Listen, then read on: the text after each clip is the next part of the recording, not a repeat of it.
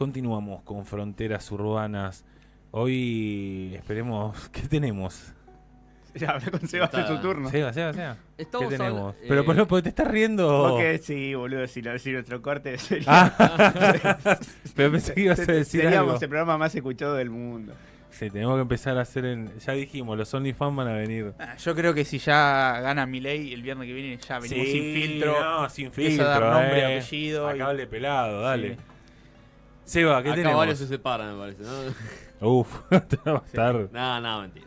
Eh, bueno, en el día de hoy vamos Nos separamos, porque tiraste la pelota medio sí. para No, otro costado. mentira. Yo estoy soltero, quiero decir, soy el único soltero de la mesa. Eh, el día de hoy vamos a hablar, creo que eh, creo que es uno de los temas que cada tanto, esto no es, digamos, porque en las últimas eh, eh, columnas que tuve, más o menos de lo que era los minutos para medianoche, rodeaba un poco la conspiración. Esta no es tanto una conspiración porque los, los científicos activamente están investigando. Eh, estamos hablando de lo que es la edad de hielo y la posibilidad de una nueva edad de hielo en la, en la Tierra, en el planeta Tierra. Como pasa en la película El día después de mañana. ¿No se está calentando de todo o estoy loco? Bueno, pero en esa película explica muy científicamente, porque Bueno. yo todo lo que sé de, ci- de ciencia por la película Eh, es que el calentamiento global puede llevar a una era de hielo. El Spoiler des- alert, derretimiento, básicamente. derretimiento de los glaciares. sí. Porque, ¿qué pasa? La regulación de la Tierra, de la temperatura terrestre, no es solamente una cuestión, digamos, de la, de la temperatura interna o de lo que recibimos del Sol. Es básicamente un balance de las dos cosas. El aumento de la temperatura interna, digamos, del núcleo de la Tierra puede inversamente llevar a una edad de hielo o el, decaimiento de la, de la actividad solar también puede llevar a una nueva edad de hielo. Pero primero vamos a hacer un poquito de historia. Eh, gracias al estudio de- geológico de las capas de la Tierra se determinó lo siguiente.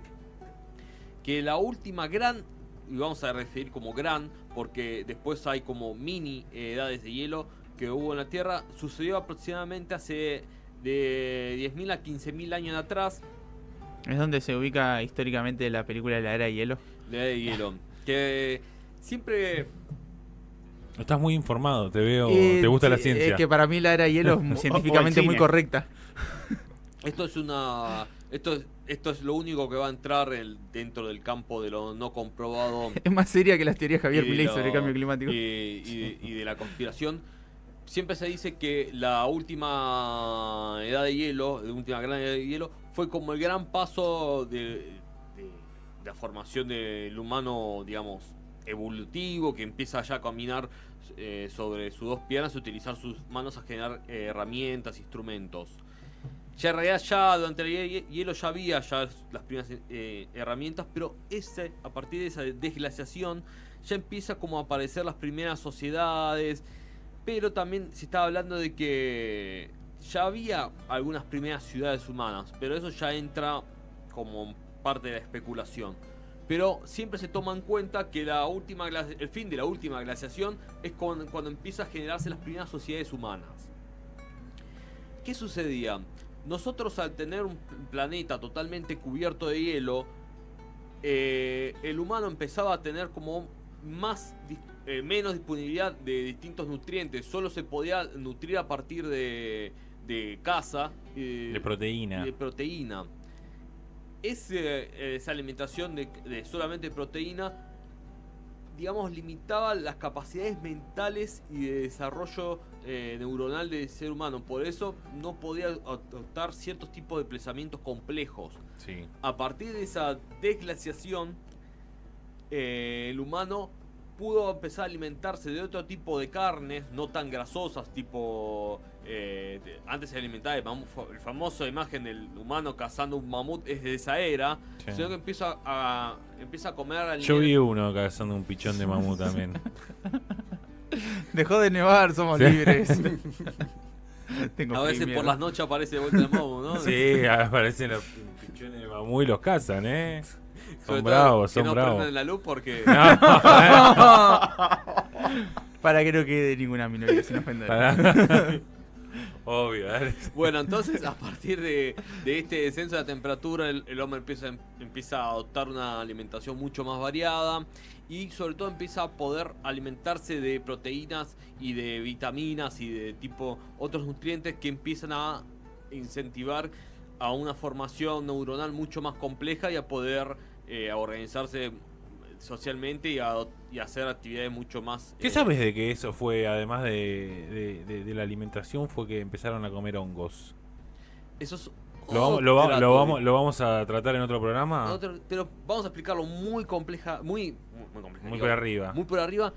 Hay una teoría que dice que parte de lo que sería el pensamiento más complejo y que permitió al hombre desarrollarse fue que unos restos encontrados en unas cuevas en Alemania decían que se encontró entre los intensillos y entre los dientes de, estos eh, eh, primeros hom- homínidos, eh, ya serían los Homo sapiens, Sí. que esa interacción con estos eh, hongos que provocaban eh, alucinaciones, sobre todo provocaban como cierta activación de ciertas regiones del cerebro Sí, sí. Que empezaron a utilizarlo con fines, digamos, recreativos y ya ahí tenemos como una eh, primera interacción con lo no con la actividad de no supervivencia por fuera de la reproducción, caza y, a- y alimentación. No, no, a una Ya actividad que- recreativa de decir, vamos a dar un viaje. Y que esa primera actividad recreativa empezó a, a dar a paso a una socialización que después da como origen a la primera socialización y digamos que dio paso como una actividad social más compleja. Entonces se dice que los hongos, a partir de esta experiencia sensorial más compleja, daba como a entender que fueron como ese paso entre un hombre puramente instintivo de supervivencia A pensar un de por qué ser- estamos en el universo. Si el hongo sí. tiende a hacer a un eso. pensamiento más existencial, más social, Sí. digamos. ¿Por qué pensaron más en sociedad? Por hongo. Sí, por hongo, Eh. hongo por Por hongo. hongo. Bien. Bien. Está haciendo Gaby. Muy Seba. ¿Qué desconstruido. está haciendo Gaby? No, yo me quedé Sí, con- lo, lo engrupieron a Gaby de Ah. repente en el medio.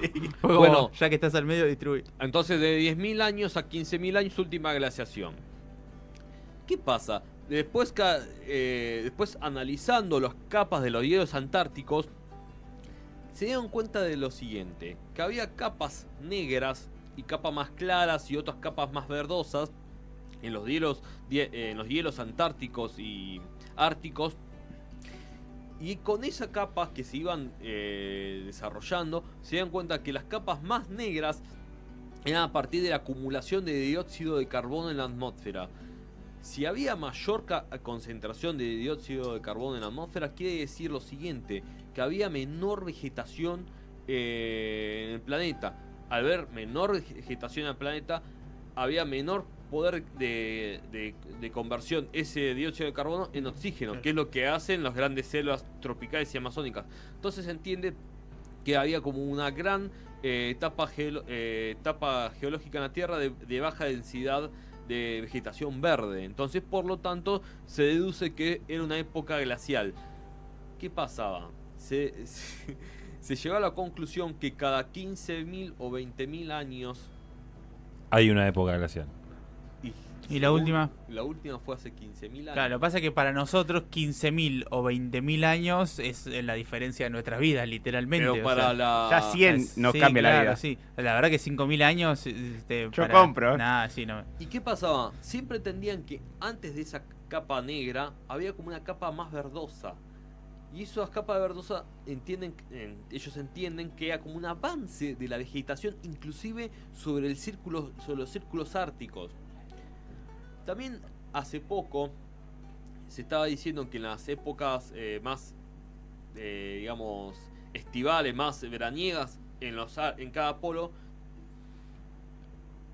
una alerta que hubo hace poco también, es que ya en octubre se empezaron a ver flores o vegetación silvestre en ciertas áreas de- del lugar eh, del círculo antártico, ese nuestro círculo antártico. Y, y los científicos realmente se, se, se asustaron porque esta vegetación suele aparecer a, a principios de diciembre y ya la estamos viendo en octubre. Claro. Hay un adelanto del ciclo. Hay un adelanto del- por lo menos del ciclo estival y que dice, bueno, che, mira, se está viendo que va a haber temperaturas más altas, Mirá Brasil ahora, hace 85 grados. Mal. es, es realmente récord. Eh. Y encima también eh, está relacionado con esto, con, la- con el tema del ciclo de las lluvias. Encima perdieron ayer Brasil, ¿no? Por el calor. Perdió contra Con Colombia. Colombia, Sí. pero estaban jugando en Colombia. También Sí. estaban en Colombia. Igual, Bueno, pero sienten, Viene. fueron con calor. Claro. Este aumento de la temperatura también dice que es seguido por una sequía y muy violentamente seguido por, un- por una época de, de lluvia. Pero esto no pasa en un verano, digamos. Estos son. No, es un cambio bastante brusco. ¿Sí? Sí. ¿Y cuánto tarda en irse? Un segundo para la hidratación. Tomá, tomá. Nah, no. mirá cómo pone suspenso. Sí, Chan. sí, sí. No hay una determinación justa, pero eh, vamos, a, vamos a hablar de lo siguiente. ¿Se acuerdan del cuál es el, el escrito de la última inunda va de la inundación más famosa que conocemos? Y la del arca de Noé. Bueno, ese escrito, ¿sabían que es, una, es un escrito muy antiguo que eh, está tomado de los antiguos babilonios, que a su vez está tomado de los antiguos sumerios y también tiene su versión de los antiguos... eh, Menos mal que no había ningún par de especies que alguno sea estéril porque nos eh, hicieron monjes monos. tibetanos que hablaban de, Había. de la última gran inundación la Tierra y ese y eso en lo- por lo menos en los escritos de los monjes tibetanos hay una fecha y también habla de la de 10.000 antes de Cristo. Que Ok. co- empezaría a coincidir Tenemos con 12.000. esto, claro. Claro. Tenemos empezaría a coincidir con esta glaciación, es decir, que antes de la glaciación o después de la de siempre antes y después de una glaciación hay sigue una gran inundación. Entonces, imagino a los chilenos diciendo, uy, la concha de No, vos". la puta. Entonces, Otra vez la wea. Estamos hablando de un reacomodamiento del sistema, digamos, de más que nada de, de- del sistema de, de- de rotación de las lluvias que se está dando justamente ahora. ¿No escucharon hace poco que decían que estamos entrando en el niño? Sí, sí, sí. La verdad que yo de eso no entiendo mucho. De salir de la Hay línea entre el niño. dos etapas de Yo lluvia. tengo unos chistes, pero No, no sí, sí, también. Cuando son menores Cuando prefiero no se dice que hacerlo. es la niña, se dice que las grandes temperaturas se dan sobre el continente. Entonces, al darse las temperaturas sobre el continente, evita que las lluvias, ese golpe de calor que se da sobre el continente, sobre la masa de tierra, evita que el sistema de, de- de vientos húmedos entren al continente, se secan esos vientos y evita que se formen lluvias. Por eso el verano pasado no cayó una puta gota. No, no, no. Estuvo. Cuando se da el niño, esa gran cantidad de calor pasa sobre el mar. ¿Qué pasa? Al darse el golpe de calor sobre las masas de agua, hay mayor evaporación de agua y, es, y esos vientos que ingresan desde los sistemas de, de- de masas de agua hacia el continente están totalmente cargados y se producen inundaciones sobre el continente. Mm, Por eso hace tres viernes que venimos teniendo lluvia, ¿no? Exacto. Que quiero aprovechar y te quiero interrumpir un segundo para hacer una denuncia. No Julie, sino nuestra otra operadora este, que la semana pasada prometió Ah, hacer ah. tortas fritas. Hoy está a punto de llover y no vino. Así que quiero hacer la denuncia ¿Qué ope- pública qué- qué para, operadora? para Sol. Para, Ah. nuestra, para nuestra operadora Sol, que dijo Sí. que, que iba a tener tortas fritas y no vino. Igual No técnicamente dijo que sabía hacerla, ¿no? Que iba a Eh, nosotros la comprometimos. Ah, y ustedes la comprometieron. Sí, la que traiga. Que traiga. Y Está no bien. vino. Yo- va a llover y no vino. Fuerte, Bien. feo. Ella nos dio la mano y nosotros la agarramos de acá, Sí. Sí. sí, sí. Así que cuando venga, si viene el Igual, viernes ¿cómo se te lo a vas a poner a hablar de torta frita? Si hay algo que genera ganas de comer cuando lo hablas es la torta Igual frita. quiero decir algo Porque no que- se venden con torta frita. No conseguís torta fritas en la vida, sino que te... Eh, una, una persona se apiadó de mí y me ofreció la semana que viene hacerme tortas fritas. ¿Sí? Escuchando este programa. ¿Quién? Así que una, una amiga, Victoria, le mando Bueno. un saludo escuchando el programa. ¿Para dijo- todos? No, no, para mí solo. Ah, ya pusimos fecha y todo. ¿Por qué no hace un par más y trae? Va a ser el martes, para el viernes no van a estar listas. Ah, quedan Para, para el viernes que viene no vengo. Después les cuento. Bueno, Yo, yo tampoco. Y no mi esposa. No, lo mío también es posta. eh. Bueno, entonces, con esto entendemos que hay un ciclo de lluvias y un ci- ciclo de sequías. Que están estamos en la lluvia. Ahora estamos en la lluvia. ¿Qué pasa? Estos ciclos de lluvia a su vez acompañan a lo que serían las pequeñas edades de frío. Porque aumentar la humedad sobre el continente es mucho más difícil que ingrese los sistemas después eh, los sistemas de caliente. ¿Vos decís que este verano no va a ser tan crudo como el anterior? Eh, Mira que confío en tu palabra, eh. Por lo menos se está ¿Qué hago? ¿Compro el aire o me Claro. compro la se pileta? está especulando que este verano va a ser récord de lluvias. Mira, bueno, si, si eso sirve para bajar un poco las ¿Qué temperaturas, pasa? Messi.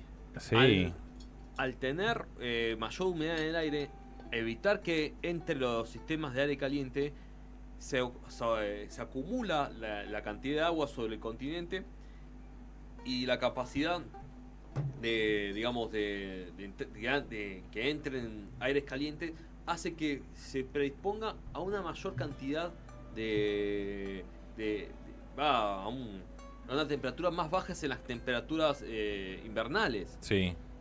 Eh, gotitas Según de amor, como cantaba Marcela ¿Y Moreno. qué, qué, qué pasará Segundo- este, en- en- en- según cálculos, Sí, que ¿qué cálculos tenemos? Eso te iba a preguntar. previendo para el 2030, Bien, llegamos, llegamos, creo que más Para o el menos Mundial del. Centenario. Sí. ese ciclo de lluvias va a aument- empezó a aumentar tanto que para el 2030 se va a hablar de una mini, mini edad de hielo.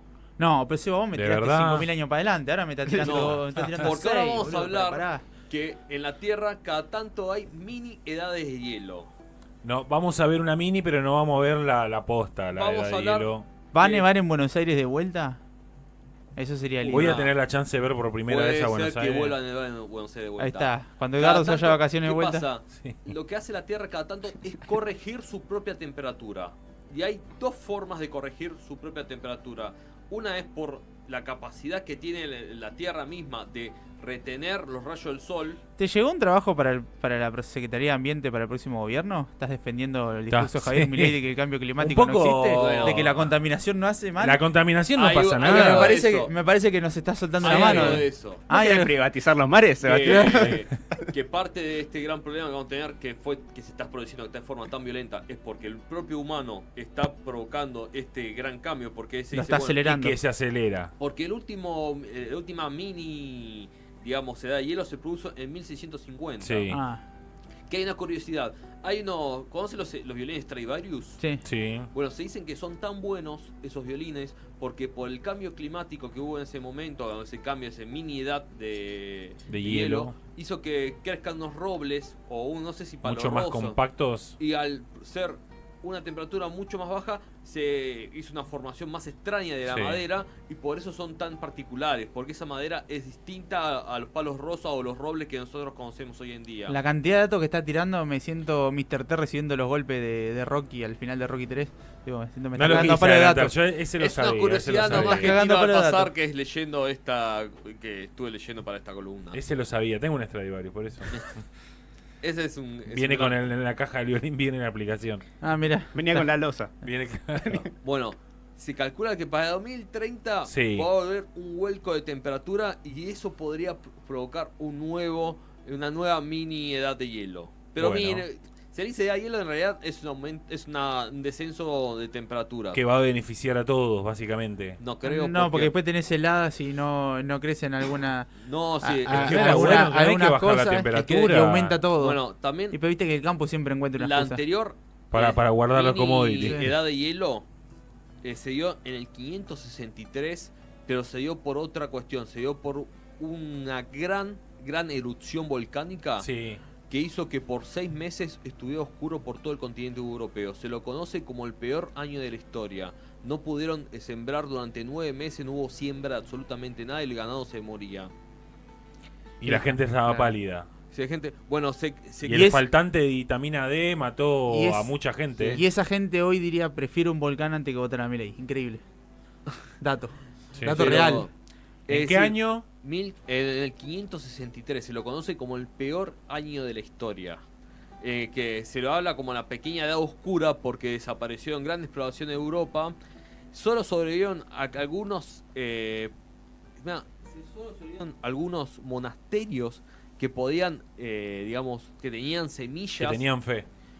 Pero bueno, tenían fe. se- eh, después de eso hubo un, como un gran impulso de la religión católica. No, porque manzana. fueron- Salieron a matar a todo el mundo. porque Brujas. aquellas eh, civilizaciones que todavía eran paganas, que dependían mucho de la cosecha y recolección de de, de, de- de fauna, quedaron en la lona, tuvieron que recurrir a los grandes monasterios que tenían la tradición de acumular eh, semillas, a- a acumular grandes stocks de comida, y eso fue como un impulso muy grande que se le dio a la fe. Otro dato que le estoy dando. Pero ya tenemos, ya vemos que cada mil o 700 años se dan como estos... eh, ah, Vamos me a van a cambiar pequeño el- cambio. Bueno, Hay una pequeña interferencia. Igual se te escucha, ¿no? Se Sí, te sí, escucha solamente hay como- Hay un pequeño hay, ruidito. hay una, hay una película que está tiene muchos protagonistas, pero está muy mal hecha. Que son estos. Eh, Mars Attack. No, no, no, no. Sí, esa tiene todos los nombres del cine top en ese momento, pero es malísima.